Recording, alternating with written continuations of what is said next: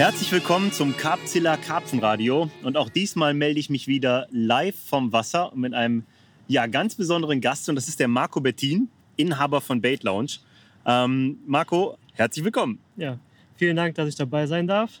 Ich muss sagen, vielen Dank, dass ich hier dabei sein darf, weil hier ist schon was richtig, richtig Krasses passiert heute, seit ich da bin. Vielleicht kannst du mal kurz erzählen, was heute Morgen hier abging. Ja, wir haben jetzt hier, wir sitzen jetzt hier am, am Baggersee, ähm, hat circa 30 Hektar, knapp 30 Hektar groß. Ich angel hier eigentlich schon seit zehn Jahren immer mal wieder im, im Herbst, Winter. Ich habe hier eigentlich nie so den Fokus drauf, ge, drauf gelegt. Ähm, ja, aber jetzt wollten wir für Bait Lounge ein Video in wahrscheinlich nächste Woche, übernächste Woche drehen. Und jetzt habe ich mal zwei Wochen hier ein bisschen Futter reingeworfen. Ja, und Christopher wollte vorbeikommen zum Podcasten. Und äh, ja, dann habe ich gesagt, komm hier auf meinen Spot, wir angeln zusammen auf dem Futterplatz. Und ja, ich war heute Morgen schon relativ früh da, 9 Uhr, hatte direkt zwei Fische auf dem, auf dem Futter springen sehen, habe schnell meine Routen klar gemacht. Und ja, die, die linke Route die lag, ich glaube, 10 Minuten war es, ja. Und äh, ja, lief schon ab. Und ja, was da dran hing, das war einfach unglaublich. Ja. Ähm, nach relativ kurzer Zeit äh, war er auch schon im Kescher. Einer der größten Fische hier aus dem See, so meines Wissens nach, äh, mit über 25 Kilo. das war schon echt Wahnsinn, ja. Ja, ja das war Wahnsinn. Es ist heute der 11. November. Ähm, es ist natürlich auch so richtiges Wetter dafür. Wir haben hier richtig den Wind draufstehen. Ist echt kalt, die Heizung bollert, trinken hier Tee, sitzen bei mir im Zelt. Und äh, es ist bewölkt, das ist einfach so richtig Kapi, ne? So perfekter, perfekter Baggersee-Herbst eigentlich, ne? Ja, und es ging noch weiter. Willst du das auch noch erzählen? Ja, genau. Dann kamst du irgendwann. Ich glaube, anderthalb, zwei Stunden später war es, glaube ich, ne? Ja, ich war kurz am Auto und noch nicht gerade hier am, am Spot gewesen. Da lief meine Route nochmal, die gleiche Route wie vorhin. Ja, dann habe ich es dir überlassen. Ja, und dann hast du mal ein bisschen da gedrillt, ja. ja, da hat er sie mir überlassen. Tatsächlich, ich wollte gar nicht. Aber ich wusste schon so ein bisschen, was da passiert. Ne? Wenn, wenn er sich Mühe gibt, hier so einen Platz anzulegen. Auf jeden Fall äh, im Nachhinein vielen Dank, weil äh, du hast mir da einen richtig großartigen Spieler mit 45 Pfund geschenkt. Ja. Äh, mega Fisch. Also wir haben jetzt tatsächlich heute Morgen hier zwei Fische gefangen vor diesem Podcast und es waren beides richtige Bretter. Ja, 51 Pfund und 45 Pfund. Kann man mal an einem Vormittag, glaube ich, machen. Ja? Kann man mal machen. ja, auf jeden Fall steigen wir entsprechend positiv hier ein. Ähm, aber ich glaube, du bist sowieso sehr positiv und ich möchte die Gelegenheit nochmal nutzen, dir im Namen der gesamten Capzilla-Redaktion ganz herzlich zu gratulieren, denn du bist frisch gebackener Papa. Ja, seit zwei Wochen. Der Kleine der kam drei Wochen früher. Äh, hat mir so ein bisschen meine Angelei in den letzten zwei, drei Wochen äh, bisschen versaut, ja. Aber ich will mich ja nicht beklagen, ja. aber äh, jetzt ist er da, er ist zu Hause und ja. Ihm cool. gut, ja. Ja, das sind gute Neuigkeiten. Also tatsächlich ist das hier übrigens der Baby-Effekt, ne? Dass hier zwei ja. Fische rauslaufen, ist de facto der Baby-Effekt. Den musst du jetzt noch ein bisschen ausspielen. Ne? Ja, ich war vorgestern noch am anderen See, aber da waren halt, äh, da waren die Fische deutlich kleiner, ja. also. Der Baby-Effekt funktioniert nicht überall. Ne, er war nicht der erste Fisch, ja. ja. war der dritte, der dann über 25 Kilo war. okay. Ja, krass, Mann. Jetzt sitzen wir auf jeden Fall hier und ähm, nehmen auch endlich mal zusammen Karpfenradio auf. Ich glaube, es gibt sehr viel zu erzählen. Du hast ja tatsächlich mit Bait Lounge echt für Wirbel gesorgt. Ähm, bevor wir das aber machen, würde ich gerne einfach noch mal ein bisschen grundsätzlich über deine Position, deine Person in dieser Szene so ein bisschen sprechen. Ich habe das gerade eben so im privaten Gespräch mit dir auch schon mal so noch mal ausgekramt. Du bist auch schon echt verdammt lange dabei, ne? Ja, eigentlich schon so, seitdem ich denken kann. Ich bin jetzt 28 Jahre alt. Also ich habe letztens noch überlegt, wann ich so angefangen habe. Eigentlich schon, mein Vater, der hat mich immer mitgesch mitgeschleppt äh, geschleppt zum Karpfenangeln. Also ich schon, ich glaube, seitdem ich laufen kann, bin ich beim Karpfenangeln dabei. Mein Vater war früher selber Karpfenangler, ja. Er hatte sogar in den 80er Jahren ein eigenes äh, Angelgeschäft gehabt in Mettmann hier. Er war sogar einer der ersten, so, der in Deutschland englisches äh, Karpfenteckel importiert hat nach Deutschland. Da waren echt ein paar so ja, Urgesteine, sag ich mal, so äh, in seinem Laden, die da die Sachen gekauft haben damals, ja. Er wollte sich dann damals irgendwann äh, vergrößern, aber dann ist mein Schwieger, mein Opa dazwischen gerauscht und hat ihn äh, bei sich in die Firma mit reingeholt und dann hat das mit dem Karpfenteckel halt sein lassen, ja. Mhm. Sonst wäre es halt eine richtig coole Geschichte geworden. Ja. ja, krass. Ja gut, dann muss ich dich nicht fragen, wie du das, äh, woher das Karpfengehen bei dir kommt. Also das ist ganz klar in der Familie an dich äh, weitergegeben worden. Ja, auf jeden Fall. Ja, cool. Ähm, also du fischst eigentlich seit seit du denken kannst, angelst du und wahrscheinlich auch schon ziemlich lange auf Karpfen entsprechend, ne? Also eigentlich habe ich von klein auf direkt auf Karpfen geangelt, ja. Mhm. Ich weiß noch, äh, an einem anderen Baggerloch hier in der Nähe, da haben wir, da saßen wir locker jeden Monat, äh, ja, jedes zweite Wochenende, sag ich mal, ne? Saßen wir zusammen da und haben auf Karpfen geangelt, ja. Ich konnte die Karpfen kaum halten, die ich gefangen habe, ja. Da musste schon der ein oder andere mal sich hinter mich äh, knien und die Fische mit in, in die Kamera halten, ja. Ja. Also, das war schon immer so, ja. Ja, krass. Ja, du bist der Erste, mit dem ich jetzt ein Karpfenradio aufnehme. Obwohl doch der Daniel Brünkmanns, der ist auch über seinen Vater ans Karpfen angekommen. Aber ähm, wie muss ich mir das so vorstellen? Wie lief das damals? Ihr habt dann schön einen Zweimann-Daumen aufgebaut, beide in die Liege reingeflackt und dann ging's los, oder? Ja, ich habe eigentlich so, die ersten Male habe ich so bei meinem Vater unten an der Liege auf einer Luftmatratze gepennt, ja. Und dann nachts, wenn es gebissen hat, ja, sind wir übereinander gestolpert, ja, irgendwie aus dem Zelt raus. Ja, das war halt schon eine coole Zeit so, ja. Ja. Und irgendwann kam es halt mit Zweimann-Dom und so, dann waren wir auch mal in Frankreich zusammen. Cool. So hat sich das alles entwickelt, ja. Ja, und wie, wie ging's denn dann weiter? Also angelt dein Vater jetzt noch auf Karpfen? Na, er ist ruhig geworden, er war, vor ein paar Jahren war er schwer krank und jetzt mittlerweile kommt er ab und zu mit zum Karpfenangeln. Mhm. Und, äh, aber so, wenn er jetzt alleine mal loszieht, dann angelt er meistens auf Zander, ja. Okay. toten Köderfisch, Ja. grill, grillt sich dann abends sein Steak und dann. Äh, ja. Okay. Ja, cool. Also bei mir in der Familie angelt keiner. Insofern, ich kann mir das schon vorstellen, dass es ziemlich cool ist, auch in der Familie jemanden zu haben, der so einen Bezug auch dazu hat, ne? mit dem du dich da auch austauschen kannst und kann voneinander lernen und so. Ist natürlich Knaller, ja. Auf jeden Fall, ja. Und wie ging es dann weiter? Hast du, hast du dann einfach irgendwie Kontakte geknüpft und dann, dann gingst du Schritt für Schritt weiter in diese Karpfenszene rein? Oder? Boah, das, das ist eigentlich. Ich kann mich gar nicht mehr so dran erinnern. Ich habe einfach immer mein Ding so gemacht. Ne? Es war hier äh, in, der Düssel, Düsseldorfer Ecke, da gab es halt ein Gewässer, ein Baggerloch, ähm, wo halt damals richtig gute Fische waren und da waren halt auch, ja, ich sag mal so, die Karpfencracks aus ganz Deutschland so dran. Ne? Mhm. Und da habe ich halt irgendwie so Kontakte geknüpft und äh, habe auch von den anderen gelernt. Ne? Und ich habe auch nebenbei immer eigene Bodies gerollt und so, weil es halt mein Vater, der hat damals auch im, im Angeladen, hat er seine eigenen Bodymischungen gehabt. Und wir haben eigentlich immer Bodies selber gerollt, ja. Mhm. Ab und zu mal fertig Bodies, klar. Top Secret Eimer hatte jeder irgendwo im Keller ja, logisch, stehen die gehabt. 400 Ja. Gramm Tüte. Die Nachher Pop- das Kilo. Die Pop-Ups, die da drin waren, ja, die hat man einfach komplett auftreiben lassen. Ich kannte es ja nicht, ne? Ja. Aber wir haben trotzdem Fisch gefangen, ja. Ist Ja, das war irgendwie noch eine andere Zeit. cool, ne? ja. Ich kann mich da auch dran erinnern. Wir sind früher in den Angeladen gegangen und haben anfangs diese 400 Gramm Tüten Top Secret Boilies Ja, gekauft. Und die genau. ersten Boilies, die wir gerollt haben, waren mit Ja. Nash Flavor. Und das waren wir sowas von hart überflavored, dass man darauf überhaupt einen Karpfen fangen konnte. Aber damals, die Seen hatten halt so einen Überbesatz an, an Satzkarpfen. Da hast du immer irgendwas mitgefangen. Ja, Ne? ja ich habe damals auch Boilies gerollt oder wir haben zusammen Boilies gerollt in der Garage. Das waren vielleicht fünf Kilo. Dann haben wir die einva- einvakuumiert und dann noch Flavor drüber gekippt, ja. Das war ja. Instant waren die Murmeln mega, ne? Aber ja, fürs längere Füttern ist das nicht meins, ja. Ja gut, Jetzt aber heutzutage. ist, wie kamen auch damals mit 5 Kilo pro Angler ein gutes Jahr aus? Auf jeden Fall, ja. Da wurde, ey echt, da wurde so ein äh, irgendwie ein ge- gedippter, Top Secret Muschel war früher das Ding. Da haben wir immer so einen gedippten Muschelköder rausgeworfen und dann mit dem Wurfrohr so drei bis fünf drumherum gestickt. Und das hat halt Bisse gebracht. Ne? Ja, An diesen überbesetzten. Seen hat es voll gut funktioniert. Ne? ja. Vor allem an dem Baggerloch da, wo ich, wo ich eben schon von gesprochen habe, da musst du halt immer weit rausangeln auf die Plateaus und so. Ja, und dann stick halt mal mit den, mit den Cobra-Rohren, mit den alten Dingern da mal fünf Kilo. Ne? Das hat keiner gemacht, ja. Mhm. Oder ich habe es auch nicht gemacht, ja. Mhm. Das, das war eigentlich reines Single-Hook-Bait-Angeln, ja. Ja. Was so funktioniert, ne? Also ich gehe immer mehr dahin auch zurück, allerdings mit besserer Location. Ich glaube, damals war die Location nicht ganz so wichtig, weil einfach die Fischbestände sehr, sehr gut waren, mit, gerade mit kleineren. Zumindest bei mir an den Vereinsseen Ja. damals. Ne? Das stimmt schon. ja. Aber mittlerweile, das funktioniert ja nach wie vor. Ne? Also ein einzelner Hakenköder oder ganz wenig Beifutter, da wo die Fische sind, reicht dann halt auch aus. Ne? Ja. Okay, du bist erst 28 Jahre alt, ne? Mhm. Wow, dann hast du schon eine ganze Menge auf die Schuppen gelegt und eine ganze Menge erlebt in dieser Szene dafür. Nicht ich, bin, schlecht. ich bin halt auch viel am Wasser unterwegs einfach. Ne? Karpfenangeln ist einfach ist einfach meins, ja. Ich habe früher habe ich viel Tennis gespielt noch nebenbei, aber das litt dann irgendwann drunter unter meiner Karpfenangelei. Da habe ich mich komplett dem Karpfenangeln verschrieben, sag ich mal. Ja. Mhm. Hast du nie auf andere Fische geangelt so richtig? Oder? Ich habe schon mal im Winter gehe ich schon mal Forellen angeln mit, mit Kumpels oder so, aber das ist eher so ja, einfach mal angeln gehen mit Kumpels und Mhm. ich bin eigentlich, wenn ich losgehe, bin ich ei- eigentlich immer am liebsten alleine am Wasser. Ja, kannst Mhm. dein Ding machen, deine Spots angeln, deine gefütterten Spots angeln. Ja, musst auf keinen Rücksicht nehmen. Mhm. Und dann sind solche Wintersessions schon mal ganz cool. Ja, Ja, klar.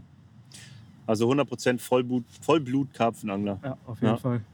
Ja, und wie ging es in der Szene dann so für dich weiter? Also ich kann mich vage erinnern, so die ersten Male, die ich von Marco Bettin gehört habe, Das war über Imperial Baits, Imperial Fishing. Ja, genau. Ich habe mal eine Zeit lang habe ich mal ähm, die Murmeln gefischt und äh, aber ich habe hauptsächlich habe ich die Mixe geangelt, ja, und dann auch mit meinen Sachen noch verfeinert, ja. Ich habe immer, das waren glaube ich so drei Jahre, die ich das gemacht habe, Mhm. aber dann bin ich immer wieder auf meine Sachen zurückgekommen, ja. Und so hat sich das halt immer über die Jahre entwickelt, ja. Wir hatten unsere Garage, da hatten wir unsere Sachen, wo wir die Boys gerollt haben und ja, dann kamen Freunde auf mich zu, ja. Haben, haben dann meine Boilies geangelt und ja, so hat sich das halt immer weiter rumgesprochen, ne. Und Mhm. dann, ja, 2000, Also du bist, du bist seit Anfang an eigentlich irgendwo mit dem Boilies rollen. auf jeden Fall. Das, ist- das gehört bei dir fest dazu. Das Ja. ist keine Sache, die du irgendwann mal für dich entdeckt hast, sondern das gehört von Anfang an für dich Ja, fest das dazu. hat ne? immer irgendwie dazugehört, ja. Mhm. Immer irgendwie ein Bodybag, frische Freezer-Boilies oder gesalzene Mhm. Murmeln, ja. Du, ich, ich kenne ja solche und solche. Ne? Also bei mir im Freundeskreis zum Beispiel, der Christian Münz, mit dem ich früher sehr viel zusammen unterwegs war, für den war das das Geilste überhaupt, sich gute Köder selbst herzustellen. So, das gehörte für den, das hatte für den absolute Priorität. Ne? Und ähm, ich war immer so der Typ, der sich eher so darauf verlassen hat, was andere für mich gemacht haben und dann versucht hat, das mit cleverem Angeln wettzumachen. Ja, Und du hast halt solche und solche. Ne? Du hast auf der einen Seite die Jungs, für die das Bait herstellen, so wie Daniel Brünkmanns ja auch zum Beispiel, wenn er seine Hookbaits macht oder so. Dem hatte ich einen Podcast dazu auch gemacht. Ähm, für die gehört das so zum Angeln dazu. Das ist ein ganz fester Bestandteil. So wie für mich das Fotografieren zum Angeln dazu Ja. gehört. Und äh, für andere ist es halt, äh, halt einfach nur so eine Sache, die man wie Gerät halt auch irgendwie dazu kauft oder so. Ne? Ja. Aber damals waren die Boilies halt auch schweineteuer noch so, ne? Die Fertigboilies, die du kau- gekauft hast, ja. Also wir haben die Mehle gekauft, ja, das waren einfache Mehle, ne? So Fischmehl und so, das gab es ja wirklich noch nicht so zu kaufen in großen Mengen, ja. Mhm. Das waren einfache Kohlenhydratboilies mit ja, ultra viel Flavor, ja. Ja, klar. Das haben wir So geangelt halt, ne? Ja, aber Ja. du hast deutlich mehr gefangen wie irgendwelche anderen, die teure Murmeln da reingeworfen haben. Das war schon damals so, ja. Mhm. Also, Wo hast du, also ich weiß, bei meiner ersten Mix habe ich in der Wartas Sportzentrale Gang dann bezogen. Als ich angefangen habe, selber mehr zu machen damit, habe Ja. ich mir da immer diesen Savory Fish und diesen Bird Food Rot oder Ja, sowas genau. und dann immer war- gemischt und versucht zu strecken mit Weizen-Vollkornmehl und ja, so. genau. Alles so aufgestreckt, damit es nicht mehr so teuer war. Ja, So W- hat es da bei mir angefangen. WS war ja eigentlich so damals die Anlaufstelle so für die Karpfenangler. Ne? Ja. Da haben wir auch dann, wir haben uns ein, zwei Mal im Jahr sind wir hingefahren, haben uns dann einen schönen Tag gemacht und uns eingedeckt mit dem Mhm. Zeug, was man fürs Jahr gebraucht hat. Ne? Ja. Auch ähm, hier Zutaten und so hat man dann da bekommen. Dann gab es auch die ersten äh, Fischmehle und so, die du da kau- kaufen konntest. Mhm. Die haben wir dann halt auch dann eingesetzt ne? und überragend gefangen. Ne? Das war komplett was Neues so eigentlich. Ne? ja, klar. Ja, das waren schon Augenöffner, ne? Aber weißt du, was aus WS geworden ist eigentlich? Mal ganz kurz so am Rande. Ich glaube, den Laden, den gibt es noch, ja. Ja. Aber ich glaube so, ich glaube, der hatte Probleme auch mit dem Veterinäramt dann, mit dem Okay. Futter und sowas. Ja, das wird ja auch immer mehr ein Thema. Da hatte der zu kämpfen gehabt, aber ich glaube, Tackle und so kannst du da noch kaufen, ja. Mhm. ja, Ja, Kar- okay, ja. Karten für die ganzen Kanäle und so kannst du kaufen, ja. Okay. Aber ich war nicht mehr da, also schon seit Jahren nicht mehr. Nee, ich auch. Es ist ewig her, dass ich mal da gewesen bin. Aber nochmal ganz kurz zurück zu der Zeit bei Imperial Fishing. Also was, was ich da eigentlich jetzt gerade, da erinnere ich mich dran, das habe ich jetzt wirklich noch so vor Augen. Ähm, den Fang von einem richtig großen Schuppenkarpfen für unsere, für die damalige Zeit vor allen Dingen. Ein Fisch mit über 29 Kilo, wenn ich mich recht erinnere, den du Ja. hier im, in Nordrhein-Westfalen im Großraum Köln gefangen hast. ja, ne? genau. Ja. ja, es war auch richtig, eine richtig krasse Session. Die Fische, ich glaube, das war Anfang Juni oder so. Ich bin zum See runtergekommen, kein Angler am See und die Fische komplett am Leichen gewesen. Ja. Da war so eine kleine Insel auf dem, auf dem See und da ringsherum war, äh, waren Seerosen und da waren die Fische halt komplett am Leichen drin. Ne? Und äh, ja, habe ich einfach äh, Pop-ups genommen, ja, da reingeworfen in die Seerosen. Ja, das hat wirklich durch die Blätter ist es gegangen. Und äh, ja, keine Ahnung, zwei, drei Stunden später kriege ich einen Lauf und dann war dieser riesen Fisch im Kescher. Ja. Wahnsinn. Und das Krasse war, also der Fisch, der hatte, ich glaube, äh, 29,4 Kilo. Mhm. Und ich glaube, 20 Minuten später lief die andere Route, die auch in den Seerosen drin lag. Und da war noch ein Fisch mit, ich glaube, 24,8 oder so. Ach du Scheiße. Ja. Krasse Also Nummer. das Ja, ja, echt, genau. äh, Irgendwie so eine Aktion war das. Ich kann mich erinnern. Das war so, ein- so ein Ding, wo ich so dachte, Ja, boah, das ist hier, das ist NRW, also das ist gar nicht ganz so weit weg von Ja. mir. Und dann fängt der junge Typ da einfach mal diese zwei Ja. Bretter. aber das war auch zu viel für mich an dem Tag. Ich konnte wirklich nicht mehr. Ich habe noch einen Kumpel angerufen, der hat dann die Bilder gemacht. Also, wo ich den Fisch da auf den Armen hatte, das war unglaublich, ja. Ja. Ich habe noch nie so einen Fisch live gesehen gehabt, ja. Also, Ja. das war echt. ja, mittlerweile ja dann schon. Ne? Ja, mittlerweile. Ja. Äh, jetzt hast du ein paar Mal auch schon durch die Blume gesagt, wir befinden uns hier so auch wieder in NRW, so im Großraum Düsseldorf sind wir unterwegs. genau. Und das ist auch deine Heimat hier, ne? Ja, hier bin ich groß geworden an den Baggerlöchern, ne? Und das ist eigentlich auch meine Lieblingsangelei. Mhm. Die tiefen Baggerlöcher. Also, klar, ich arbeite gern mit Futter und ja, das ist halt echt easy, dann solche Baggerlöcher zu beangeln. Ne? Du, man, Mhm. Also ich angel meistens nicht die Plateaus, die draußen sind, wo alle drauf angeln. Ja, ich angel einfach mit der Kelle, fütter ich, ja. Mhm. Also ich fütter, fütter äh, über, einen- über einen Zeitraum, ja. Ich sag mal, jetzt waren es zwei Wochen, ja, und dann fütter, äh, dann fische ich zuerst da drauf. Also eigentlich wenig angeln und viel füttern, sage ich Mhm. mal, ja. Das ist so meine Taktik eigentlich, ja. Ich glaube, das ist immer der Schlüssel. Da können wir aber nachher noch mal ein bisschen Ja. vertieft drauf eingehen. Ähm, wer bist du denn jetzt so außerhalb des Angelns eigentlich? Also wir wissen jetzt, du hast, eine, du hast einen Sohn, der ist erst zwei, zwei Wochen jung. Zwei Wochen. Und Junge. äh, das heißt, deine Familie, die ist gerade richtig in den Startlöchern. Aber ähm, wer bist du unabhängig von Bait Lounge? Auch da kommen wir natürlich gleich noch drauf zu sprechen. Ähm, was machst du sonst beruflich? Machst du Bait Lounge hauptberuflich? Und wo kommst du her eigentlich? Also Stand jetzt äh, mache ich Bait Lounge noch nicht hauptberuflich. Das wird nächstes Jahr, also 2020 wird es sein, ab 1.4. Da wird Bait Lounge komplett äh, ja, hauptberuflich sein. Eigentlich müsste ich jetzt schon machen. Ja, ich, also wir können alle nicht mehr in der Familie. Ja, alle helfen irgendwo. Ja, meine Frau auch noch hochschwanger hat es noch Pakete gepackt. Sogar einen Tag vor der vor der Geburt hat es noch Pakete gepackt. Krass. Ja. mein Vater, der ja, direkt, wenn er von der Arbeit kommt, dann ist er bei mir in der Halle.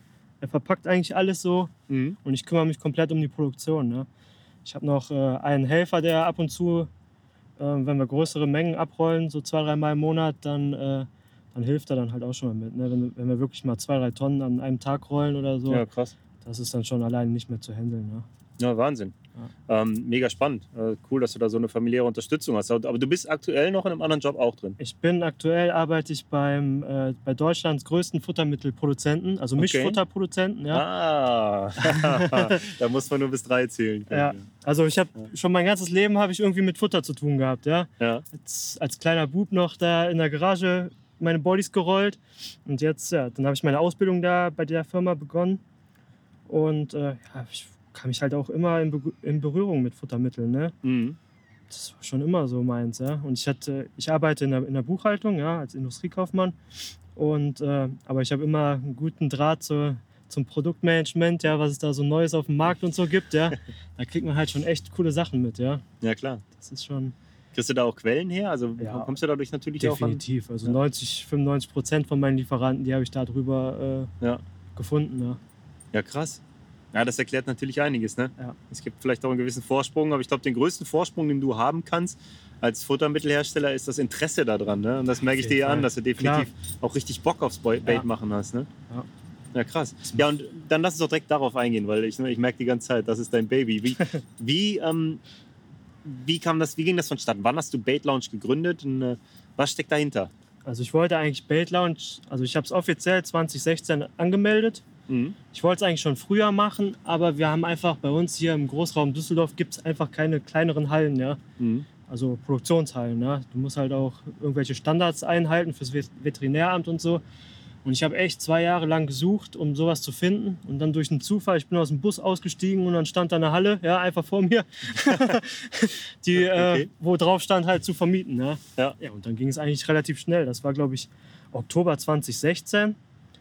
Und ich glaube, im Februar, genau, haben wir angefangen zu produzieren. Ja, Okay. Also 2017, im Februar haben wir angefangen zu produzieren. Also glaub- du hast dann ganz schnell die Halle gemietet und Ja. vollgestopft mit den nötigen ja, Maschinen? genau. ja? Maschinen bestellt. Das hat auch eine Zeit lang gedauert, bis die fertig waren und so. ja. Ja, und dann haben wir ja, Zutaten ein, eingekauft und dann haben wir losgelegt. Ja. Ich glaube, krass. im April war es dann soweit, dann haben wir unseren Online-Shop. Ja. Mhm. Den hat meine Frau noch äh, in nächtelanger Arbeit zusammengeschustert. Ja. Ja. Also komplett so ein 200-Euro-Shop war es. Ja, da haben wir mit gestartet. Ja. Das war irgendwelche Bilder gemacht, noch zu Hause vor der Wand. Ja. Damit haben wir gestartet. Ja. Wahnsinn. Das ist halt so schnell durch die Also Decke. waren wir dann im April 2017 eigentlich. Ne? 2017, genau, im Ja. April war es, genau. Und jetzt haben wir November 2019 und Mhm. du wirst ab nächstem Jahr Ja, hauptberuflich das Ding machen. Und könntest es eigentlich jetzt auch schon machen? ja ich, normalerweise wäre es Müsstest schon. du aber ja. Hm? Normalerweise hätte ich schon, wenn ich nicht so viel Stress haben wollte, wie ich hatte jetzt in den letzten Monaten, da hätte ich schon am besten schon im August oder so gesagt, ich mache es Mhm. hauptberuflich. Ja. Mhm. Aber dann war jetzt meine Frau schwanger, ne, da willst du halt auch noch ein bisschen äh, das Risiko minimieren. Ja. Klar. Und ja, aber jetzt auch gerade der, der Herbst, der ging so durch die Decke, ja, es ist einfach nicht mehr machbar. Ja. Ja, ja. Die Kunden haben schon gemeckert, dass manche Sachen nicht mehr auf Lager waren und so. Ja, ich konnte nicht mehr äh, angeln gehen vernünftig, ja, weil ich immer Mhm. irgendwie Gedanken hatte, ah, morgen musst du das ma machen, morgen musst du das machen. Ja. War schon- Ja, ich meine, ihr fallt natürlich auf mit Bait Lounge. Ich sage jetzt direkt ihr, weil du hast natürlich da auch ein Team aufgebaut. Ähm, mir fällt das Marketing auf. Das sind viele Dinge, von denen ich, wo ich aus dem Marketing komme, sagen würde, ey, das machen die Jungs echt clever. Mhm. Ähm, ihr seid jetzt relativ früh auch für eine Bait-Firma im Videobereich mit drin. Ihr macht viel in Eigenproduktion. Ihr macht es auf eine authentische Art und Weise. Ähm, das sind so aus meiner Perspektive Dinge, die ihr richtig macht, du richtig machst. Mhm. Aber was glaubst du, ähm, woran liegt es, dass du jetzt schon so überrannt wirst und Bait Lounge einfach so gut ankommt? Ich glaube, ich hatte einfach Glück gehabt, dass ich ein paar richtig coole Jungs an der Hand hatte, die auch schon meine Sachen schon über Jahre gefischt haben. Mhm. Und in deren Gewässern oder so, da waren halt viele andere Angler auch, ne, die schon immer geguckt haben, boah, wo holt er das, das fängige Zeug her, ja. Und ja, ich hatte halt richtig, also wo ich gestartet habe, da ging es direkt los, ne, aus den Regionen, wo meine Jungs, also meine Teamangler Mhm. herkommen, ne, da kamen einfach so viele Kunden auf einmal äh, auf mich zu, ja, weil die halt Mhm. jetzt öffentlich das Zeug kaufen konnten, einfach über meinen Shop, ja. Ja, Das war halt vorher nicht der Fall. Ne? Ich hatte halt, ich war auch begrenzt in meiner Garage, ne? Da hast du keine Tonne gerollt oder so am Tag, ja. klar. Das war, ja. Ja, es ist interessant, dass du genau den Punkt ansprichst, weil darauf wollte ich fast hinaus. Ähm, ich würde es sogar noch aus einer anderen Perspektive sehen. Ich glaube, dass es sehr clever ist, wenn man als Bait-Firma auf so Lokalmatadoren setzt. Mhm. Ich finde, so ein gutes Beispiel ist so einer wie der Steven Greif beispielsweise, weil den Ja. kennen wir beide. Ne? Der angelt ja der angelt an Gewässern, die ich auch ganz gut kenne, kenne da aus meiner Ecke. Ich habe da nie viel gemacht, aber ich hatte ihn immer so im Auge, weil er gehört wirklich zu den wahrscheinlich ja mit Abstand erfolgreichsten Anglern an diesen Seen. Ne? Ja, der, Der kennt die wie seine Westentasche und fängt die immer wieder leer. der fällt halt wirklich durch seine Fänge auf. Ne? Genau. Und wenn Und du der- solche Leute hast und, und ähm, die dein Zeugs nutzen, dann werden natürlich auch die Fänge gleich damit in Verbindung Klar. gebracht und du holst hier von den Jungs, gerade in den Gewässern, wo halt viele Karpfenangler sind, Ja. viele da auch ins Boot, die Bock drauf haben. Die Ja. können sich mit ihm identifizieren, die können sich mit deinem Zeug identifizieren und so auch mit dir. Ne? Auf jeden Fall. Ich glaube, dass das ein Und cleverer das war Weg halt, ist. ja, ich hatte halt Jungs in ganz Deutschland verteilt. Ne? Und dann Mhm. habe ich direkt viele Regionen halt in Deutschland abge, abgedeckt gehabt. Ne? Ja. Den, den Flo zum Beispiel unten in, in Bayern, ja, der, der fängt halt auch mega Fische und fällt Mhm. immer auf, ja. Und Aber wie in der Region halt, ne? Ja, in genau der Punkt. Region. Ich glaube, viele glauben immer, sie bräuchten halt, sagen wir mal, diese, diese, diese von Bekanntheitsgrad her Superstars. Ich Genau. sage es nicht als Angler, aber halt davon, dass man sie einfach unheimlich gut kennt Ja. und die überall mit auftauchen. Die braucht man in einer, in einer Baitschmiede oder braucht man als gesponserte Angler, um halt erfolgreich zu sein. Aber ähm, das ist halt gar nicht der Fall. Also Ja. ist, ist echt Das- gar nicht so doof. dass wir. Oh, es piept. Ja, macht Ja, das war mir halt auch so am Anfang wichtig. Ne? Also ich hatte meine, meine Jungs, so, das waren fünf, sechs Jungs, so, die ich an der Hand hatte, die äh, mein, mein Zeug gefischt haben und die halt sich auch richtig id- identifizieren konnten mit meinem Zeug. Ja? Die wussten genau, wo sie was einsetzen müssen, ja, wie sie was einsetzen müssen, haben konstant ihre Fische gefangen und ich war nie so darauf bedacht, irgendwelche Szene-Urgesteine oder so reinzuholen, ja, die schon bei vier, fünf, sechs Firmen irgendwie in Mhm. den letzten Jahren waren. Ne? Das finde ich halt cool. Ne? Und die haben halt meine, meine Jungs, die jetzt drin sind, die haben halt auch damals schon äh, einen gewissen Preis dafür bezahlt, ja. Mhm. Früher habe ich auch meine Mehle teuer eingekauft, ja. Dann hat so ein Body halt auch mal 6, 7 Euro gekostet, ja. Mhm. Aber sie waren immer noch für, äh, bereit, für die Qualität äh, das Geld zu bezahlen, ja. Mhm. Wo sie wahrscheinlich von irgendeiner anderen Firma äh, gesponsert werden konnten, ja. Wo sie vielleicht deutlich günstiger an Futter gekommen wären. Sorry, ich musste mal eben kurz gucken, es hat gepiept. Waren die Enten wahrscheinlich, ne? Ja, ist nichts, noch nichts. Kann jederzeit passieren. Wir Ja. sitzen auf heißen Kohlen. Ne? Nach den zwei Fischen da denkt man auch die ganze Zeit, oha, oha. Ja. Nee, äh, guter Punkt, den du ansprichst. Ich glaube, dass da auch gerade, also diese Mentalität des Abgreifens und Teamangler zu sein, um Hauptsache billig, ähm, das funktioniert halt grundsätzlich überhaupt nicht auf lange Ja. Sicht. Ne? Ja, das stimmt Ja. schon, ne? Wie handhabst du das jetzt? Also einfach mal aus Interesse, hast du dann für die Jungs so ein bestimmtes Kontingent oder, oder ähm, wie läuft das? Hast du ein Punktesystem, hast du einen Vertrag? Wie machst du es mit deinen Teamanglern? Ja, wir haben, also mit meinen Jungs, die von vornherein dabei sind, das läuft alles auf Vertrauensbasis. Ja. Ja. Wenn einer was Cooles machen will, irgendwie ein Video oder einen Blogbeitrag oder so, dann schicke ich denen die Murmeln, ja, dann sollen sie es äh, angeln, einsetzen, Mhm. Fotos machen und mir halt einen schönen Blog oder was schreiben, ja. Und äh, ansonsten zahlen die auch einen bestimmten Preis, ja, Mhm. den die gerne auch bezahlen, ja, weil, weil sie einfach Qualität bei mir bekommen, ja. Und ja, also Großverträge oder so gibt es eigentlich nicht bei mir. Mhm. Wird alles noch kommen, wenn du weiter so wächst. Ja, aber ich mag das mit den Verträgen einfach nicht. Ja, da bist du so gebunden und so. Nicht jeder kann irgendwie mal äh, monatelang am Wasser hocken. Ja, Jeder hat irgendwelche Verpflichtungen oder Mhm. so und den dann irgendwie zu bestrafen oder so, das ist nicht meins. Ja. Nee, das sehe ich 100% genau wie du. Ist nur so, dass, was ich mir als schwierig vorstelle, und das kenne ich halt auch aus den Gesprächen mit, mit anderen, die halt irgendwo in der Branche tätig sind, oft ist es so, dass du was mit Freunden anfängst und dann wird die Sache immer größer. Ja. Und manche Freunde werden zu Bekannten, Ja, ja. andere werden zu Freunden und es wechselt halt. Und dann, dann wird es irgendwann schwierig, da irgendwie so eine richtige Übersicht zu halten und das alles auch mit einem gewissen System fortlaufen zu lassen. Ne? Das hatte ich ja bei Corda auch immer. Mhm. Auch da nicht mit Verträgen gearbeitet. Aber ähm, du bist halt letztlich dennoch auch immer in einem Zugzwang zu kontrollieren. Du musst ja auch so ein gewisses Auge drauf haben. Was tun die Leute für das, was du ihnen gibst? Und, aber ja, ich kann, so wie es sich das bei dir anhört, ähm, ist das alles so eine ganz faire Nummer. Und scheint ja auch ganz gut zu laufen. Ne? Ja. ja, du hast immer mal Leute dabei, die dann irgendwie rausgehen aus dem Team oder wo man sich trennen muss, ne, weil es einfach nicht passt. Ja. Nicht jeder ist irgendwie geeignet, fürs Team. Ja. Das ist einfach Klar. so. Ja.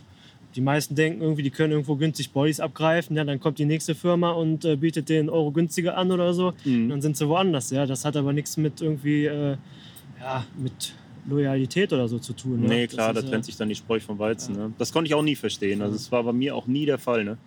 Ich weiß noch, ich war ewig lange, war ich damals, bevor ich Redakteur wurde, bei Ruth und Rolle damals, da musste ich dann meine gesamten Teammangler-Sachen aufgeben. Mhm. Aber es waren auch nur Prologic und die Debate. Ne? Ja. Und das fing bei mir damals so an, dass ich bei Danish D-Light Teamangler wurde, weil ich Jens Bosell und Mesh Bosell so geil fand, die. Ich hatte tierisch Ja. Bock drauf und das Futter fand ich gut. ja, Und da wurde ich da Teamangler, dann wird die Firma, die Firma wurde gekauft von Prologic und deshalb kam das zustande, das ist von Svenssons Board, deshalb kam das Ja. zustande. Ne? Und da war ich ewig, obwohl ich von anderen Anfragen bekommen habe, einfach aus Loyal- Loyalität. Hätte ich Ja. jetzt nicht gesagt, hey, sorry, äh, da gehe ich jetzt weg.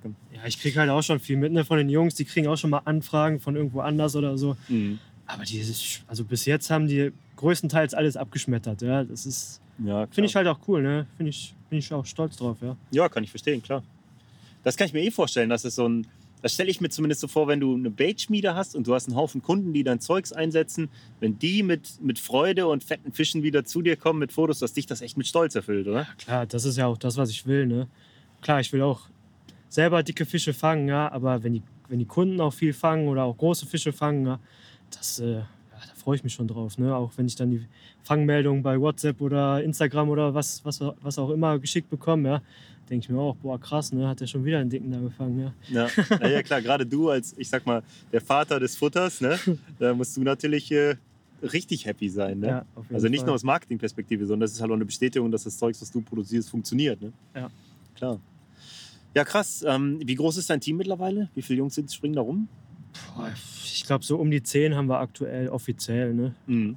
Und dann hast du ja auf jeden Fall noch, oder habe ich auf jeden Fall noch eine Handvoll, die so im Background noch arbeitet, ne? die Mhm. nicht öffentlich groß was an die Glocke hängen möchte oder so, wo ich auch immer mal irgendwelche Zutaten oder Boilies oder so teste. Ja? Ja. Das, das macht halt auch Spaß. Und die wollen aber nicht in der Öffentlichkeit stehen, wollen keine Bilder veröffentlichen Ja. so. Okay. Hast du da auch Leute, die dir, die dir auch wirklich helfen, was, was Zutaten und Zusammensetzungen und so angeht und auch mal mit Tipps um die Ecke kommen? Ja, schon, klar. Ja. Ich, ich kriege halt auch nicht alles immer mit. Ne? Ich kriege schon viel auch durch meinen aktuellen Job noch mit, ja. Mhm. was so Trends und so angeht, ja. Aber ja, ich bin für jeden Tipp irgendwie dankbar, ja. Mhm. Und ausprobieren kann man alles mal. Okay. Ist denn, ist denn jetzt aus dem aktuellen Futterprogramm alles wirklich auf deinem Mist gewachsen oder würdest du sagen, das sind auch Sachen, wo, wo mir Leute wirklich unter die Arme gegriffen haben? Ja, ich, also meine, meine, meine Hauptrange oder so, sage ich jetzt mal, die Mhm. basierte eigentlich hauptsächlich auf Fischmehl. Ne? Ich habe die Mhm. letzten Jahre immer über Futter gearbeitet und da fand, fand ich bis jetzt immer noch, äh, dass Fischmehl immer noch das Beste ist, ja. Mhm. Ähm, also tierische Mehle auf jeden Fall, wenn du, wenn du Futter in Massen einsetzt, ja. Aber ähm, es kommen halt auch immer mehr Leute dazu, die halt nicht viel Zeit haben zum Vorfüttern und so. Und Mhm. jetzt haben wir halt eine richtig coole Instant Range noch auf Kohlenhydratbasis äh, entwickelt. Mhm. Da haben auch ein, zwei Leute aus dem Team richtig tatkräftig unterstützt, ja, Mhm. was man da machen kann. Und ja, die wird jetzt in drei Wochen ist Messe Wallau und Wien. Mhm. Da werden wir die auf jeden Fall releasen, ja. Ja, cool. Das ist jetzt so was, eigentlich was, was auch wirklich noch gefehlt hat. Ne? Da sehe ich auch wirklich ein, ja. So was Farbiges, ja. Okay. Ja, ich kann mir vorstellen, dass das auch echt Spaß macht an der Sache. Ne? Also aus deiner Perspektive, aber auch aus Teamangler Perspektive ist die Entwicklung sicherlich was, was richtig bockt. Ne? Ja, auf jeden So Fall. Gegebenes weiterentwickelt und, und äh, neue Sachen mit reinholst. Was ist denn, wenn du jetzt wirklich sagen müsstest, alles klar, ich muss meine Bude zumachen, ich habe andere Prioritäten oder ich habe im Lotto gewonnen und habe keinen Bock mehr drauf. ähm, ich will jetzt bis an mein Lebensende einen einzigen Boilie haben, den ich noch fische. Alles andere wird von mir aus eingestampft. Welcher wäre das aus deiner Range? Das ist definitiv der Protex Boilie. Okay. Das ist der Boilie, den ich schon von klein auf so immer weiter ver verbessert hatte. Ja, immer, immer neue Zutaten da drin eingesetzt und jetzt, ja, seit, ich sag mal, fünf Jahren oder so ist er halt unverändert, ja. Mhm. Der, der fängt einfach überall, ja. Was ist das? Was, was ist da so drin, was du rauslassen kannst? Also auf jeden Fall ein hoher Fischmehlanteil. Mhm. Dann äh, auf jeden Fall Rinderleberextrakt ist drin. Hätte ich jetzt fast getippt, ja. Ja, und noch zwei, drei äh, so Specials, ja, die ich Ah, jetzt mal hier nicht. Äh, Gleich, wenn der 60er gewissen hat, die Flasche Shampoos im Kopf ist, dann erfahren wir die Specials. Passt mal auf. Ja, aber das ist halt, halt wirklich so ein Body, ne? den kann ich wirklich jedem en- äh, empfehlen. Ja? Das auch wirklich so, eigentlich so, ich glaube, dieses Jahr auf jeden Fall der Bestseller gewesen im, Mhm. im Shop, obwohl wir auch günstigere Bodies haben. Aber das, klar. Aber das ist spricht oft sich so, halt ne? das habe ich schon von anderen gehört. Dass so, ich sag mal, der, der, der oft der teuerste Boilie auch der ist, der am allerbesten läuft, Ja. weil die Leute den auch am krassesten mit Erfolg verbinden. Ne? Ja, Und, das äh, stimmt schon. Ja. ja. ja, man sieht halt ne, auch im Team und so die, die Fänge und so. Also die großen, Bo großen Fische, die kommen meistens auf, auf diesen Body. Ja. Mhm. Hat natürlich, liegt wahrscheinlich auch viel daran, dass die Jungs, die auf die großen Angeln oft genau auch diesen einsetzen. Ne? das geht ja auch natürlich. mal so. Das hatten wir jetzt Ja. auch mit der neuen Instant Range. Ne? Klar, wir haben es ein bisschen öffentlich gemacht bei Facebook und so. Aus der Testphase ne, wurden halt auch richtig dicke Fische drauf gefangen. Mhm. Jetzt auch Philipp in Österreich ein 33 Kilo drauf gefangen. Ja? Junge. Aber das liegt halt auch daran, ne, dass halt, wie du schon sagst, viel Ja. geangelt wird. Ja? Ja, und du kannst nur damit fangen, was auch dranhängt. Ja, Das Ja, klar. Ja, man kann es halt schon auch so ein bisschen immer steuern. ne? Ja. Aber ja, gut. Okay, ist ja schon mal eine gute, eine wichtige Aussage für alle, die da vielleicht Orientierung suchen und dachten, ich möchte im Bait Launch Programm mal gucken, was ich da so nutzen kann. Der Genau. Marco, der würde Protex fischen. Auf jeden Fall. Hast du die jetzt auch gefüttert, ne? Jetzt habe ich auch gefüttert, ja. Ah, Mit ein bisschen Cream noch, ein bisschen was Auffälliges noch dabei. Okay, okay. Aber hat man ja schon direkt auf der Matte gesehen, ja. Also er benutzt sein eigenes Zeug tatsächlich, das kann ich bestätigen. Ja, das war mir halt auch von vornherein wichtig. Ne? Ich gehe bei mir in die Halle, ins, ins Lager, ja, nehme mir einen Sack Bodies aus dem Regal und ich gehe damit äh, angeln, ja. Und äh, roll mir dann nicht ne, extra irgendwelche anderen Bodies, ne, wo ich noch irgendwas, die Special-Zutat X da reinmische oder so. Ne? Das war Mhm. mir immer wichtig, ja. Dass Ja. die Kunden auch das bekommen, womit ich auch angel, ja, weil alles andere ist der Schwachsinn. Jetzt hat Bait Launch auf jeden Fall ordentlich Wachstum vorgelegt. Äh, du bist aber immer noch fast alleine an den Maschinen, so wie du es gesagt hast. Ab und zu hast du mal Ja, Hilfe. Genau. Wo willst du hin mit dem Laden? Ja, wo will ich hin? Ne? Gucken, wie es sich jetzt entwickelt. Ja, wir wollen auf jeden Fall deutlich mehr Videos und so machen, ja. Mhm. Also auf jeden Fall Videos wollen wir drehen, ja, wo wir unsere Produkte vorstellen und auch im Einsatz zeigen. Haben wir jetzt das erste Video haben wir gedreht gehabt in den Alpen in Frankreich. Und ja, gucken, was sich dann ergibt. Ne? Mhm. Ich habe auf jeden Fall ab 1.1. habe ich meinen ersten ja, festen Mitarbeiter auf 450 Euro Basis. Ja. Okay. Der hilft mir ein bisschen mehr noch. Karpfenangler? Karpfenangler, ja. Ja. okay. Auch Wollt- jemand, den man kennt aus dem Team, oder? Nee, das nicht. Okay. Cool. Wollte ich eigentlich nie haben, ja. Ein Mitarbeiter, der wirklich selber auch Karpfenangeln geht, ja. Ich habe immer Angst irgendwie, ne, wenn, wenn ich den alleine lasse oder so, dass die Bodies in meinen Koffer oder in seinen Kofferraum wandern, ne. Ja. Aber dem kann ich glaube ich schon vertrauen, ne. Ja, ich glaube, dass in der Branche, also ich weiß bei Corda damals, äh, jeder, der bei Corda gearbeitet hat, jeder, vom, vom, vom Boss selbst bis, ähm, bis ja, ins Lager, jeder bis auf eine Person hat auf Karpfen geangelt. Ja. Und äh, diese eine Person ist äh, der Buchhalter. da macht es halt auf jeden Fall Sinn, jemanden zu positionieren, der nicht die ganze Zeit Ja, an Kilozahlen denkt, sondern äh, an richtige Gewinnzahlen feste denkt. Zahlen, genau. Aber ähm, das ist eigentlich, also das, die, die können sich natürlich voll dann damit identifizieren. Da ist ja auch ein gewisser Stolz dann dabei, auch irgendwie Ja. mitzuwirken. Ne? Ja, auf jeden das Fall. war da halt immer, ich weiß, Danny Fabris hat da regelmäßig alle zusammengetrommelt, also wirklich alle vom Lager bis hin zur höchsten Marketing-Ebene und gesagt, Jungs, ihr alle habt hier eine ganz wichtige Funktion. ähm, ich bin stolz auf euch. So nach dem Motto. Er hat halt viel Motivation geschaffen. Ne? Aber da gab es mal einen Fall, den fand ich extrem witzig. Da hat jemand aus dem Lager Bellkeams geklaut, Oha. einfach verschwinden lassen und dann wirklich ohne Witz unter seinem eigenen Namen bei Ebay eingestellt. Ah ja, so denkst, ein- alles klar, okay, der wollte es auch nicht anders. Der ist Nee. natürlich dann schnell geflogen. Ne? Ja. Aber da gab es halt mal einen Fall. Also ich glaube, viel mehr ist dann nie passiert. Ja, ich habe auch schon viele Sachen so gehört von anderen Bait, Baitbuden und so, wenn man viel am Wasser unterwegs ist, hört man halt auch schon mal viel, ne? Ja, da wird halt auch schon mal geklaut und so, ne? Also meiner Meinung nach ist es am besten, wenn du irgendwie, irgendwie einen in der Halle stehen hast, der mit dem Karpfenangeln nichts am Hut hat, ja? Der einfach die Murmeln rund dreht, ja?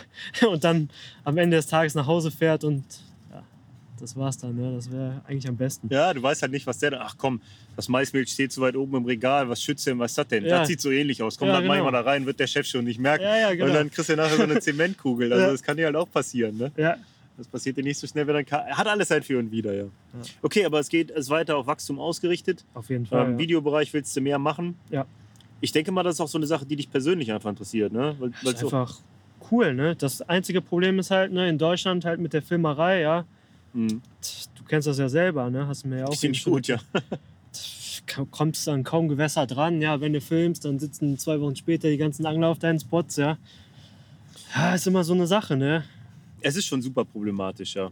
das ist definitiv super Aber problematisch. Das, So das, werbetechnisch, sage ich mal, ist das eigentlich so das Coolste, was du dem Kunden bieten kannst. Ja? Die Produkte live im Einsatz zeigen, ja? dass Mhm. die auch funktionieren. Ja? Also, Also hätte ich da in der Zeit bei Corda jetzt vor allen Dingen oder jetzt auch natürlich mit Capsilla, mit diesem Da geht was äh, Konzept und so, hätte ich dort filmen dürfen oder dürfte ich es, wo ich selber auch privat die meiste Zeit verbringe. Meine Fresse, hätten wir da Sachen auf die Beine stellen können. klar. Aber das kannst du halt nicht bringen. Oder du kannst es bringen und danach werde ich nie wieder irgendwo eine Drehgenehmigung bekommen und Ja. äh, komme in keinen Verein mehr rein und die Locals köpfen mich auch. Ne? Das ist ja klar. Also Ich hatte im, Frühjahr hatte ich ja auch eine richtig geile Session gehabt hier an, an, an einem See. Und äh, wenn du da filmst, ja, dann hast du alle Hunter hier aus Düsseldorf da hocken, ja. mh. Das, ich will halt auch noch ein paar Fische da fangen, ja, die ich jetzt im Frühjahr nicht gefangen habe, ja. ja Da klar. musst du halt auch dran denken. Ja, das ist ein interessantes Thema, das du gerade ansprichst. Ich hatte da letztens ein längeres Gespräch zu mit Achim Schlüssel.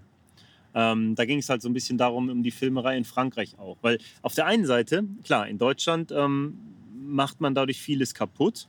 Besser gesagt, man sorgt dafür, dass viele kommen, die es dann kaputt machen, ne? durch die Öffentlichkeit, die man dem Ganzen schenkt. Ja. Ich habe das selber erlebt, da wo ich meine erste deutsche Masterclass erlebt habe, da waren im Jahr danach waren es über 40 neue Mitglieder und du kannst dir vorstellen, wie viele davon nicht auf Klar. Karpfen geangelt haben. Alle haben auf Karpfen geangelt. Ja. Und der Verein ist jetzt dicht, du kommst nicht mehr rein. Ne? Der kann sich selber schützen, alles klar, aber dennoch sorgst du natürlich für richtig Wirbel. Das Gleiche machst du aber natürlich auch, wenn du in Frankreich filmst. Ne? Ja, Weil ich denke, es, darauf ja. wird es bei dir hinauslaufen und das ist bei uns ja auch immer so das Thema gewesen. Wir haben viel in Frankreich gemacht. Ja.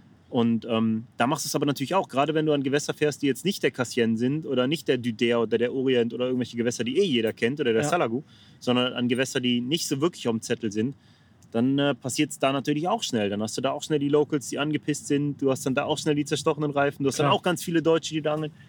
Kann man ja auch verstehen. Ja. Ja.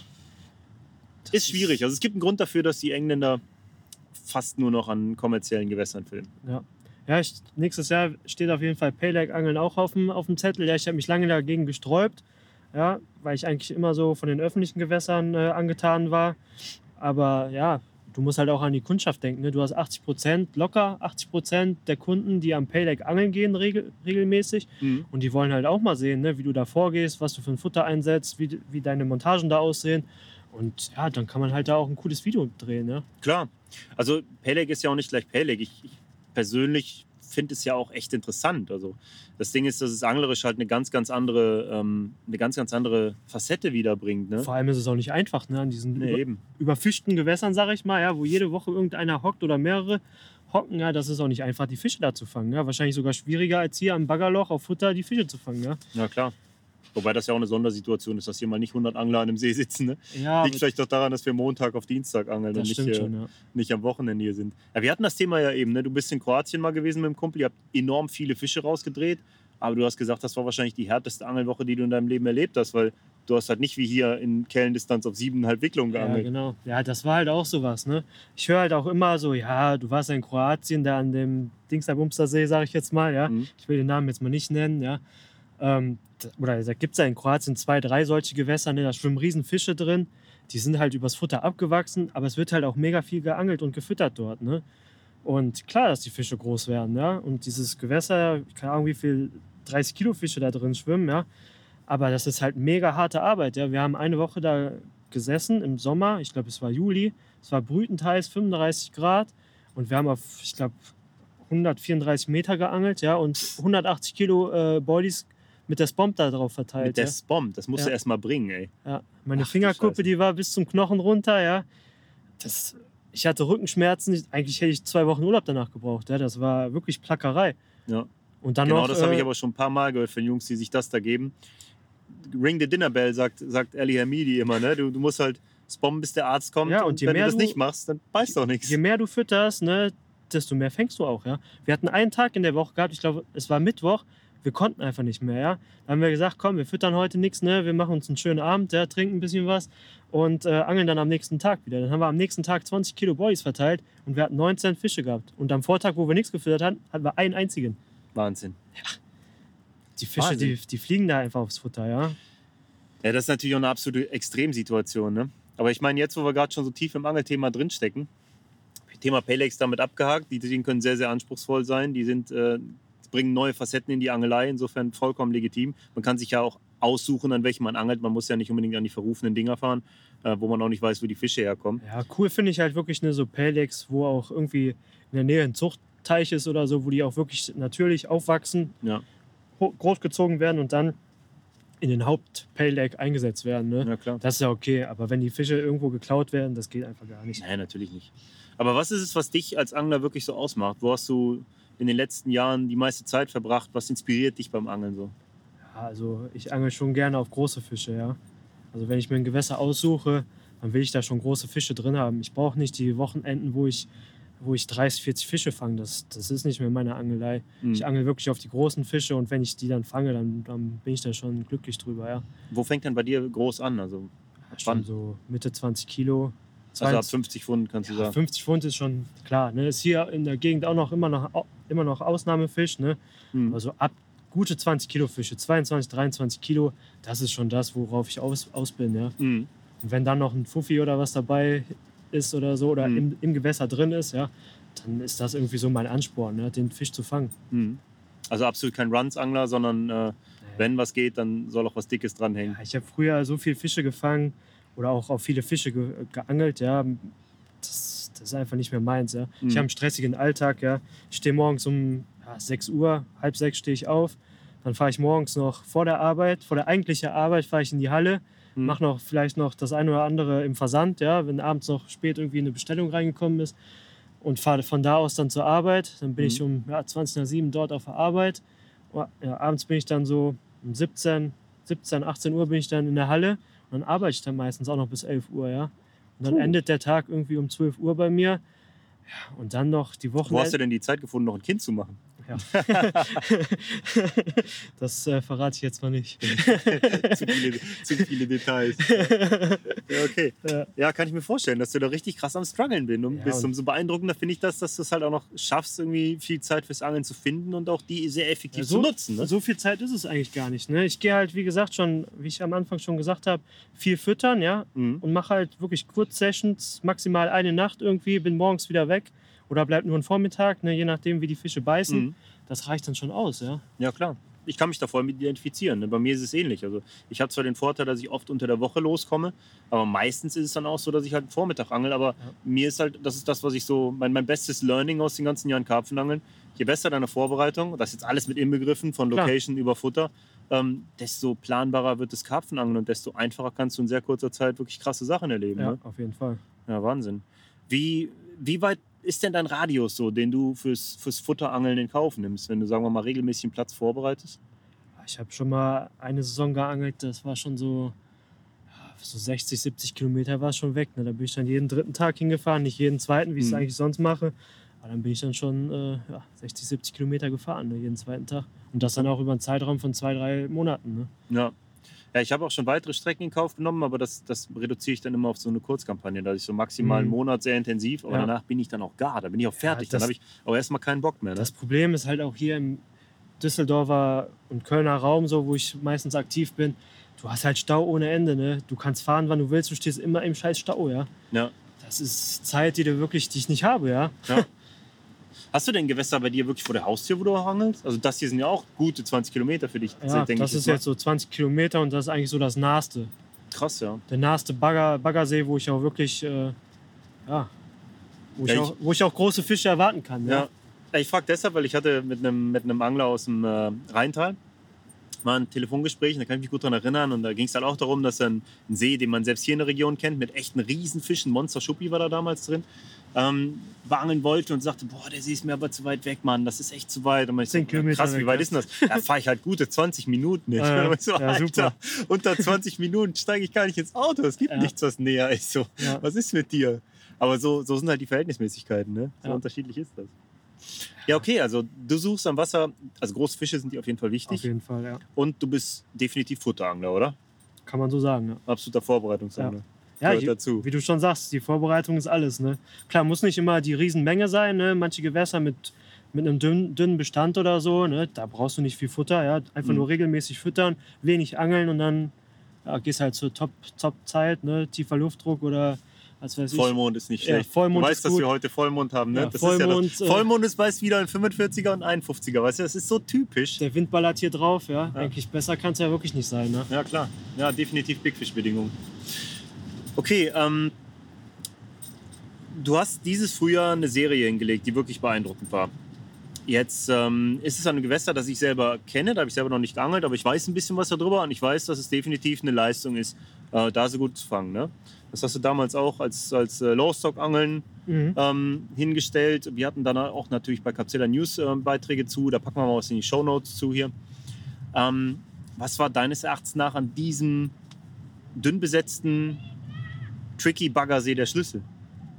Das war einfach auch die Vorbereitung. Ja. Ich habe da vor drei oder vier Jahren war es, einen Herbst lang auch geangelt. Ich habe nicht einen Fisch gefangen. Ich glaube, ich habe 15 oder 20 Nächte geangelt. Boah. Habe aber nicht viel vorbereitet. Ja. Ja. Wirklich nur vielleicht einmal vorher gefüttert und dann, keine Ahnung, auch einen, einen blöden Platz gehabt, ja, weil die anderen Plätze waren belegt. Ist klar, es ist ein Szenegewässer, ne, da wird auch viel geangelt. Und ja, dieses Jahr wollte ich es halt noch mal wissen. Mhm. Und ich habe mir wirklich viel Mühe gemacht. Schon im, ich glaube, Februar, März war es, ne, habe ich mir schon die Plätze ausgesucht, wo ich äh, angeln wollte. Und dann habe ich auch schon, ich glaube, es war Ende März, habe ich angefangen zu füttern und Mhm. war dann zum ersten Mal angeln in der Nacht, genau auf den 1. Mai. Also Okay. einen Monat gefüttert. Auch Hast viel, du dann täglich oder alle zwei Tage? alle zwei Tage ja, Ja. gefüttert. Ja. Genau. Und dann wahrscheinlich den Bedingungen angepasst, mit re- relativ wenig Genau. begonnen und dann immer ein bisschen mehr Ja, reingetan? genau. Ja, genau. Ja. Hast du deine Plätze noch kontrolliert? Hast du kontrolliert, ob das angenommen Ab wurde? ab und zu habe ich kontrolliert, aber klar, ich bin meistens im Dunkeln unterwegs Mhm. zum Füttern, damit mich nicht jeder sieht. Und äh, ja, ich war ein, zwei Mal war ich dann kontrollieren mit der Kamera. Und ja, ich habe auch Fische auf der Kamera gehabt, aber äh, das Futter war eigentlich immer weg. Mhm. Also wo ich kontrolliert habe, war es immer weg. Mhm. Und du hast auch irgendwann jeden Morgen, wo ich da war, wo ich auch geangelt hatte, die Fische waren jeden Morgen auf dem Platz. Ja. Das, Mhm. Die Fische, es waren ja auch keine kleinen Fische. Ne? Und wenn ich da fünf Kilo Murmeln zwei Tage vorher versenke, dann Mhm. sind die auch weg. Mhm. Also das sind richtige Fressmaschinen da gewesen. Ja. Krass. Abgefahren. Und ähm, ja, dann ging es auch schnell Schlag auf Schlag wahrscheinlich. ja, wie gesagt, ich hatte die erste Nacht und äh, ich hatte eigentlich mit wenig Fisch oder mit gar keinem Biss irgendwie gerechnet. Ja. Und Mhm. dann, es war, ich glaube, mitten in der Nacht 3 Uhr. Auf einmal kriege ich einen Lauf. Ich hatte noch nicht mal meine Abpackmatte am Zelt stehen gehabt. Die hatte ich noch in der Siedlung äh, im Auto stehen gehabt. Ja? Und dann kriege ich einen Lauf. Und äh, ja, da lag dann direkt ein riesen Schuppi vor mir, ne? 26,5 Kilo. Das war der allererste Fisch Wahnsinn, da. Ne? ja. Ich denke, was geht denn hier ab? Ja, Wahnsinn. ja und dann, keine Ahnung, habe ich ein, zwei Nächte immer pro Woche geangelt. Und ich hatte immer Fisch gehabt, dabei gehabt. Ne? Mhm. Und ich hatte nach, ich glaube, drei Wochen Angeln, hatte ich ein Durchschnittsgewicht von, ich glaube, 23 Kilo oder so Boah. Heftig, ey. auf zehn Fische oder sowas Ja. verteilt. Ja. Das war schon echt äh, beeindruckend. Ja, mega. Ja, aber das ist mal jetzt- voll aufgegangen. Ne? Genau, ja, aber ich war auch zur richtigen Zeit da. Mhm. Jetzt, ich bin immer noch dran im Moment. Ja, ich fütter im Moment zwei, zwei Gewässer gleichzeitig.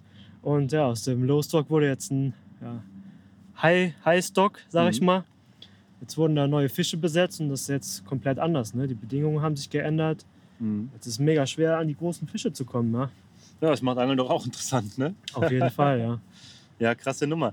Aber was hast du dir denn für einen Spot dann damals ausgesucht, um den so vorzubereiten? Weil ähm, gerade an solchen Gewässern, wo auch die Szene weiß, dass dort große Fische schwimmen, du hast da ja einen Spiegler mit über 30 Kilo gefangen. Ja, genau. Und wir sind hier am Niederrhein, ne? also das, deshalb kann ich mich da auch immer ganz gut mit identifizieren. Wir angeln an Gewässern, äh, wir kennen die Gewässer, an denen wir zwar jetzt zum Beispiel so angeln, wir wissen das auch schon einzuschätzen. Ja. Und die, die Fische über 25 Kilo, die fallen die halt hier nicht in den Kescher. Ne? Die sind Ja.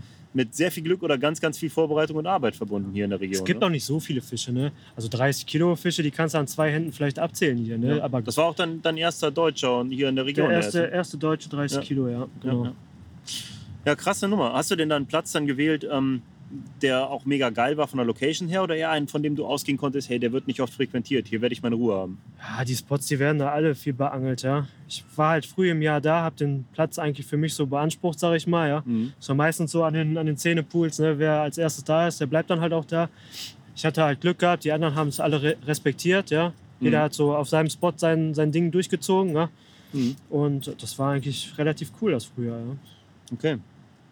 Ja, krasse Nummer. Ah, Du hast ja eh eine ziemlich gute Saison hingelegt. Also das hat man ja im Social Media auch gut gesehen. Und mit dem, mit dem großen Schuppi heute Morgen geht es auf jeden Fall entsprechend weiter. Ich sage ja, der Baby-Effekt. Aber wie wird es für dich jetzt weiterlaufen dieses Jahr noch? Also wir haben jetzt hier den 11. November. Es ist schon ein sehr weit fortgeschrittenes Mhm. Jahr. Wie geht es für dich anglerisch weiter? Ja, ich mache das auch wetterabhängig. Ne? Jetzt ist schon sehr kalt nachts. Ich weiß nicht, ob das noch weiter so kalt bleibt oder ob es noch kälter wird. Aber eigentlich, äh, ich habe die letzten Jahre immer durchgeangelt. Ne? Bis in den Januar, Februar manchmal rein, je nachdem, wann das Eis kam. Ne? Okay. Das war so immer so, das Eis war eigentlich immer so das Ende von meiner, meiner Saison, sag ich mal. Ja. Jetzt stehen halt die Messen an in Wallau und Wien.